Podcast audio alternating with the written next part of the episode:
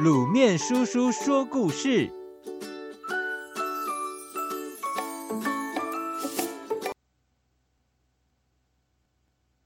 春田镇的花车游行。天空一道弯弯的月，像一个甜美的笑。月亮在笑，而星星在眨眼。星星眨着眼睛，瞧着热闹的春田镇，眨呀眨个不停。亮光似乎透露出一股兴奋的着急。这是一个特别的夜晚，为了庆祝开镇六十周年，春田镇特地举办了一场花车游行。所有的镇民几乎都拥到向日葵大道，站在路的两边，等着看表演。大道上有一个用竹架搭成的观礼台，坐着一些贵宾。台上布满好多花。花色艳丽，花香飘荡。小兔子琪琪跟着爸爸待在观礼台的一旁，心情比天上的星星还高兴，也比天上的星星还着急。他忍不住抬头问：“爸，花车游行什么时候开始啊？”“别急，别急，马上就开始了。”琪琪怎么能不着急呢？在这么一个特别的夜晚，他有一个特别的节目，那就是在花车表演过后，要上台朗诵一首自己写的诗。琪琪特别打扮的漂漂亮亮的，除了一身粉红色的洋装，头发上还打了一个大大的蝴蝶结。要是花车游行不开始，什么时候才能轮到他上台呢？镇长在观礼台上跟大家问候：“啊，亲爱的乡亲们，让大家久等了。今天是一个难得的日子，让我们以最欢喜的心情，一起大声的说：‘春田镇，祝你生日快乐！’”台下的众人跟着一起大喊：“生日快乐！”就像雷鸣般的响亮。镇长说：“六十年前，我们的前辈满怀希望，在这里成立春田镇。六十年后，春田镇依然是个满怀希望的城镇。让我们将希望持续下去，直到永远，好不好啊？”台下的众人大声的回应：“好。”今晚的花车游行主题就是希望。现在。请大家一起来欣赏吧。镇长讲完，热烈的掌声响起。琪琪期待的花车游行终于开始了。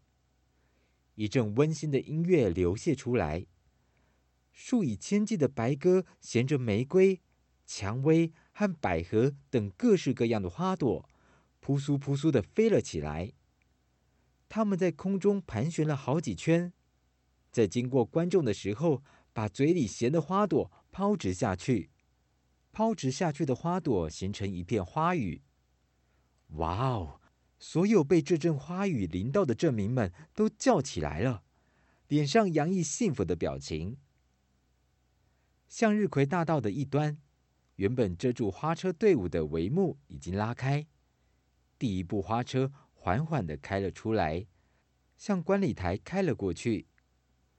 那是一部描绘草原景象的花车，绿油油的草原上开满一丛丛的花朵，那些花朵发出红、黄、蓝、紫等不同颜色的荧光，像繁星一般不停地在闪烁。草原中心有一口井，斜斜地喷出一道泉水，那泉水是七彩的。从井里急速喷出之后，立刻在井的上方形成一道弯弯的彩虹。只是一瞬间，就化成了一阵七彩的雨，落到草原上。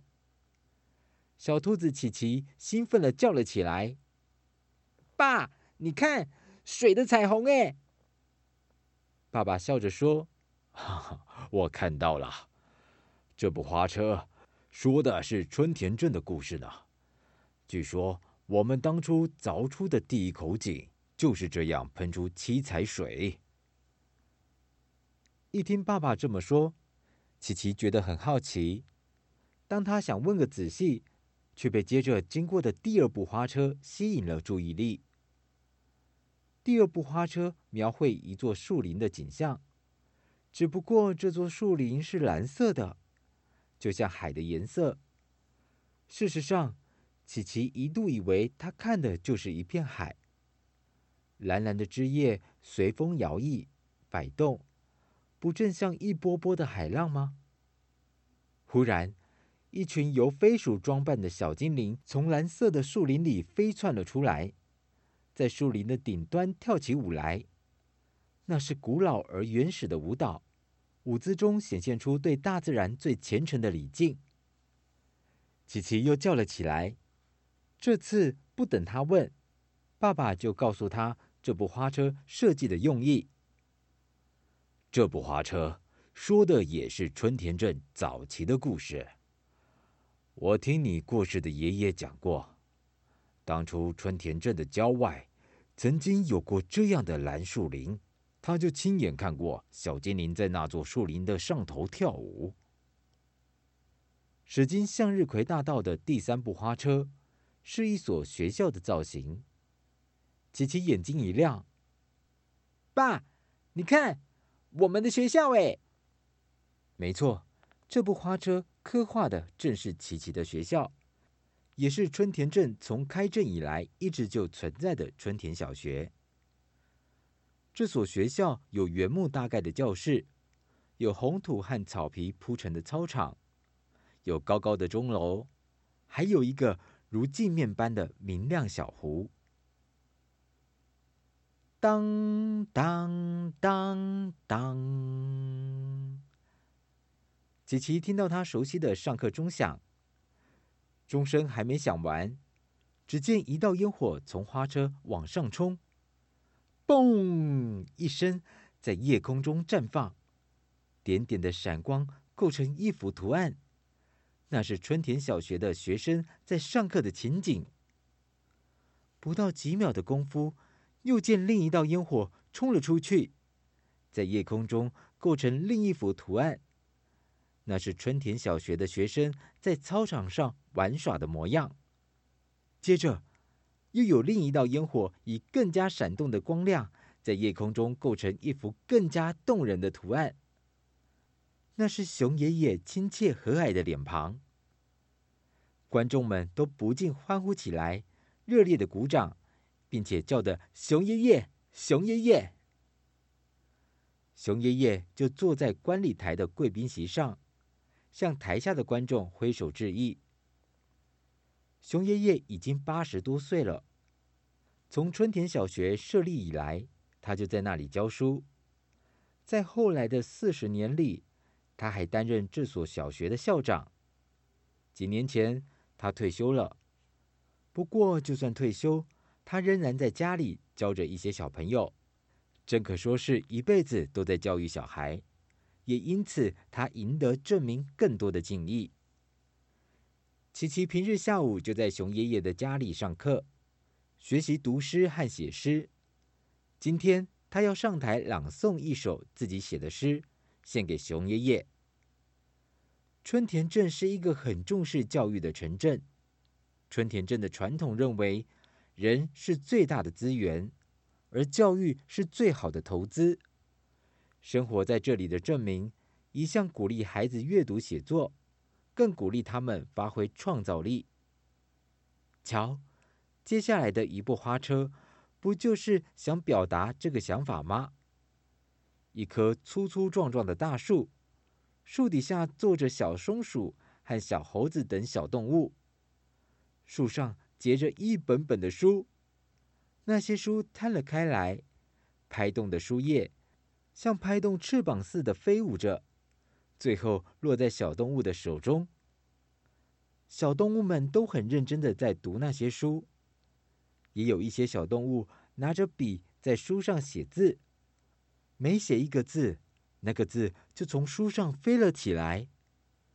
琪琪看得傻愣愣的，他搞不懂那些书和那些字为什么能飞。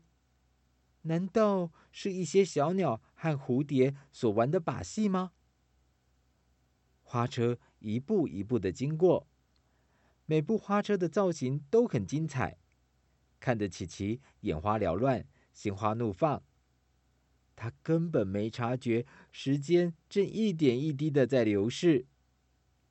一部工厂造型的花车，竖着两根冒着黑烟的烟囱，其中一根长出了花朵，另一根射出一连串如花环般的烟火。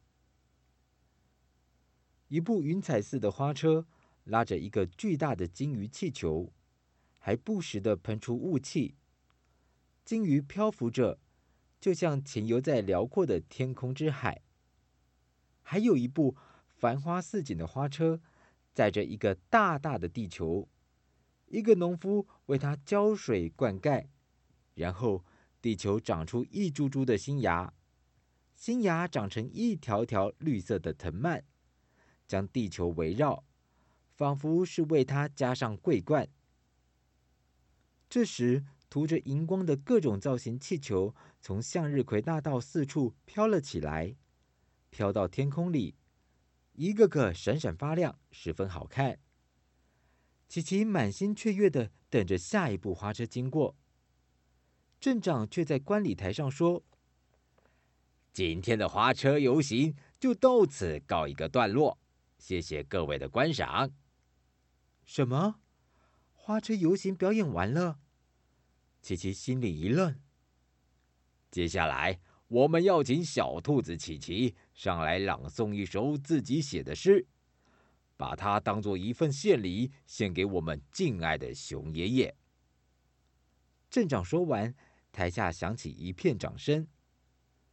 爸爸推了琪琪一下：“琪琪，快上去，镇长在叫你呢。”琪琪这才回过神来，赶紧跑到台上去。琪琪对着台下的观众，一直结结巴巴的：“熊，熊，熊，熊，熊，熊，熊个不停。”原本担心花车游行表演不赶快进行，轮不到他上台，现在人在台上，他却一句话也说不出来。都怪刚刚看花车游行看得太过入迷，又因为一时上台紧张。他才把原先背好的词都忘记了。琪琪这时急得都快哭出来了。熊爷爷走上前去，弯着腰对琪琪说：“哎，慢慢来，想想看你最想说的一句是什么？只要一句话，爷爷就很开心了。”熊爷爷鼓舞了琪琪。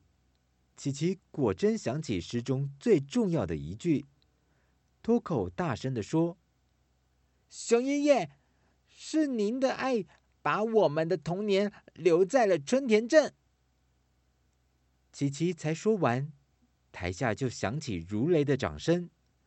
显然大家都很欣赏这句诗。镇长请熊爷爷为大家说说话。熊爷爷亲了亲琪琪的脸颊。挽着他的手，面对台下的镇民们，然后说：“那么，也让我学学琪琪，只说一句最重要的话。以前或许是我教育了你们，但今晚我得说是你们教育了我，因为今晚的花车游行真的让我感受到。”什么叫做希望？谢谢你们，谢谢！台下掌声轰然响起，欢呼声如潮水般涌来。有人开始大喊：“熊爷爷，我们爱您！”一呼百应，其他人也跟着一起大喊。琪琪跟着熊爷爷站在观礼台上，听着大家齐喊着：“熊爷爷，我们爱您！”他感动的忍不住哭了，这是一种幸福的感觉。他紧紧的拉着熊爷爷的手，感觉爷爷的手中有一股热流传遍了他的全身。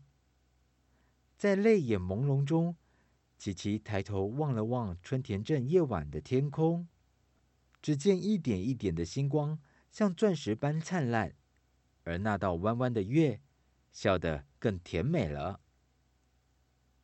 各位小朋友，你们也像卤面叔叔一样，很想去看看春田镇吗？如果有机会，你们真的看到春田镇，记得来告诉卤面叔叔哦。